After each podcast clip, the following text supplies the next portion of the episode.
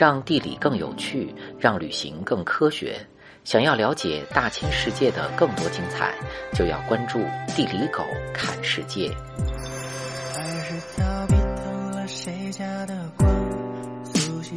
不一哭十年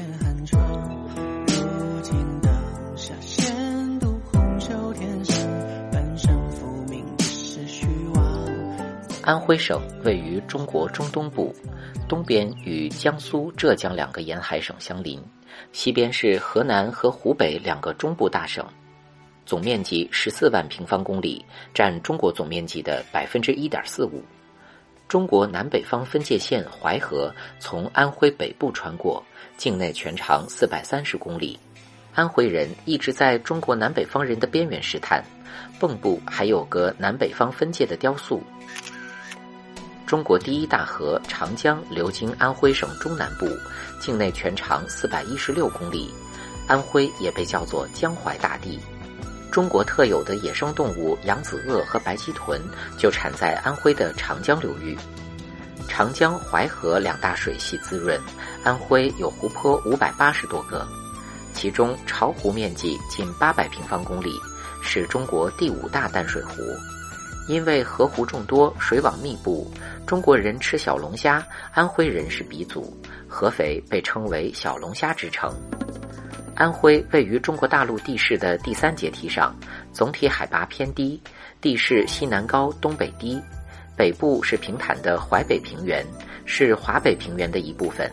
在大河冲击下，淮北平原平坦肥沃，耕地占了全省百分之六十，是中国主要的小麦生产基地。整个安徽大部分地区降水量八百毫米以上，日照充足，水热条件不错。今天，安徽粮食产量排名中国第四。宿州砀山是中国著名的水果生产基地，砀山梨、砀山黄桃随便一个出来都能炸街。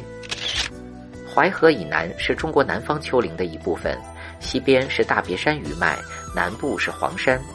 海拔一千八百六十四米的黄山莲花峰是安徽省海拔最高的地方，位于安庆附近的天柱山，古代叫做皖山，皖也是今天安徽的简称。山地起伏，气候湿润，皖南山地盛产中国顶级名茶。十九世纪开始，皖南茶叶就开始大量出口。黄山毛峰、祁门红茶、六安瓜片、太平猴魁都是誉满天下的东方树叶。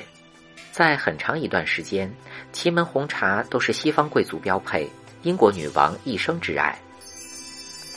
安徽是中国史前文明的重要发祥地，繁昌县人字洞发现了距今约二百五十万年的人类活动的痕迹。在中国早期文明史上，淮河流域很早就被开发。还有天下以江淮为国命之说，大禹在蚌埠涂山开了诸侯大会，标志着中国第一个奴隶制国家夏朝的建立。亳州曾经是中国历史上第二个朝代殷商的国都，阜阳还出土了一件商代酒器龙虎尊，成为中国国家博物馆的镇馆之宝。寿春就是今天寿县，是战国时期楚国最后一个国都。公元前二百二十三年，寿春陷落，标志楚国灭亡，秦国一统天下，建立秦朝。没多久，陈胜和吴广在今天宿州发动的大泽乡起义，又推翻了秦朝。这是中国历史上第一次大规模农民起义。秦末楚汉相争，项羽在今天宿州一带的垓下之战败给刘邦，在马鞍山了结了自己，才有了汉朝。安徽像个发动机一样，引爆了中国早期历史每一个大事件。淮河流域也是一个中国古代文化的高光地区。三国时期，亳州霸道总裁曹操父子在淮河流域大兴屯田水利，安徽一带成为主要粮食基地。曹操的老乡华佗医术高超，还曾试图使用麻醉药品进行外科手术，被誉为中国外科鼻祖。淮南人在炼丹的时候不小心搞出来了豆腐，我们中国人对于养生孜孜不倦的追求，也算点亮了世界美食的夜空。还有中国古代第一偶像男团竹林七贤的键盘手嵇康是宿州人，作为魏晋顶流，粉丝无数，他的 solo《广陵散》至今都是古琴名曲。好景不长，大概到十二世纪以后，安徽北边的黄河大姐带着泥沙开始放飞自我，不但抢了淮河的河道，泥沙还把河道给淤塞住，生生淤塞出一个洪泽湖。黄河夺淮这六百多年，淮河水系被打乱，到今天成为中国唯一一条没有入海口的大河，河道不畅，流域内旱涝频发，民不聊生。从一四五零年到一九四九年。安徽发生大水灾一百零七次，大旱灾四十二次，甚至还有蝗虫来捣乱，次次都是触目惊心。从乾隆元年至道光二十年的一百零四年里，凤阳县发生了七十九次涝灾，几乎是灾害连年。凤阳人朱元璋小时候就是因为蝗灾导致父母饿死，流浪乞讨，加入起义队伍，成为明朝开国皇帝。很多淮北平原上走投无路的人们，不得不远离故土，打花鼓唱曲为生，这就诞生了被誉为东方芭蕾的凤阳花鼓。除了天灾不断之外，安徽在历史上也是个祸起萧墙的战乱之地。自古以来，安徽中北部作为中原要地，就是各方争夺之地。南部安庆背靠大别山，上有武汉，下有南京，扼守长江之险。被誉为长江封侯之处，是中国古代重要军事重镇。东晋淝水之战、宋金采石之战，还有太平天国，甚至军阀混战、国共淮海战役，都在安徽打响。频繁的战事下，安徽涌现出很多像戚继光、李鸿章这样的历史风云人物，但大多时候都是民生的万般艰难。在历史上，安徽地区因战乱导致半数以上人口死亡的事件有十多次。每每中原动乱，人们为了避难，纷纷逃到皖南山区。平原世家大族来到皖南山区聚族而居，因为山区农业条件实在太差，人们就被迫走出家门经商搞钱。靠近江浙一带中国经济中心，依靠长江新安江水路。徽州人的生意做得风生水起，巨额的财富让徽商在明清时代成为庞大的商业集团。明嘉靖至清乾隆年间，扬州著名商贾约八十人，其中徽商就有六十个之多。十大盐商中，徽商就占了一半以上，产业市值是当时帝国国库的一半以上。徽商不但擅长经商，还非常重视文化修养，做生意讲道义、重诚信。据说有日进斗金的徽商大老板，白天做买卖，晚上还要背《论语》，因此徽商也被叫做儒商，意思就是有高级审美的有钱人。南来北往搞钱途中，徽商还把众多徽州人的生活方式传播到大江南北，皖南山区成为文房四宝的重要产地，宣纸、宣笔、徽墨、设砚，至今都是中国人附庸风雅的利器。徽商痴迷搞艺术创作，设计房地产，皖南处处都是天青色等烟雨，而我在等你的景致。哪里有徽商，哪里就有徽菜馆。清朝时期，上海的徽菜馆一度有五百多家。臭鳜鱼、毛豆腐这些看起来馊了，其实很美味的徽菜传遍中国。乾隆年间，财大气粗的徽商还想请皇帝追剧看戏。资助安庆一带艺人组成四大徽班进京演出，发展成为京剧。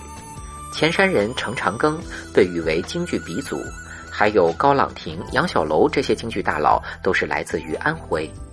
发源于与湖北交界处的采茶调，传至安庆后发展成为黄梅戏，因为曲调轻快，被誉为戏曲界的流行歌曲。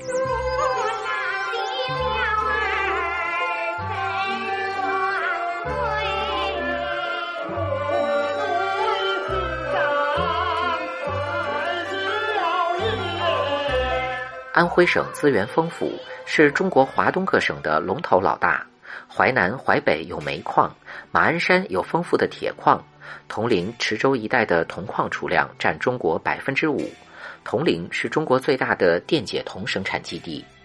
清代康熙六年，安徽正式成为中国一个年轻省份，省名就是由经济中心徽州和政治中心安庆这两府首字合成。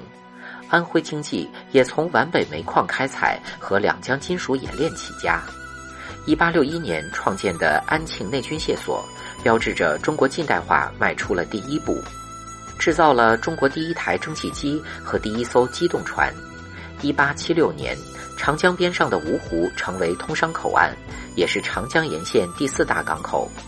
芜湖玉溪口港成为中国国内最大的内河煤港。一九一二年。从天津通往南京浦口的津浦铁路通车，在铁路与淮河的交汇点上，中国珍珠港蚌埠兴起。新中国成立之后，举国之力建立的中国科学技术大学，因为中苏交恶搬迁至合肥，今天成为那个又高冷又小众的世界顶尖大学。中科大少年班被誉为中国天才的摇篮，为全世界输送科技人才。改革开放后。中国科学院成立合肥分院，下属四大科研院所，让合肥成为科研教育机构仅次于北京的科技重地。中国第一台窗式空调、微型电子计算机，世界第一台 VCD，世界首台光量子计算机，先后在合肥诞生。在科技支撑下，今天的安徽成为中国重要的汽车、家电、建材、工程机械生产基地。涌现出像奇瑞轿车、江淮汽车、海螺水泥等一批骨干企业。大江蜿蜒东去，淮河奔流到海，江河之水涤荡，金戈铁马洗礼。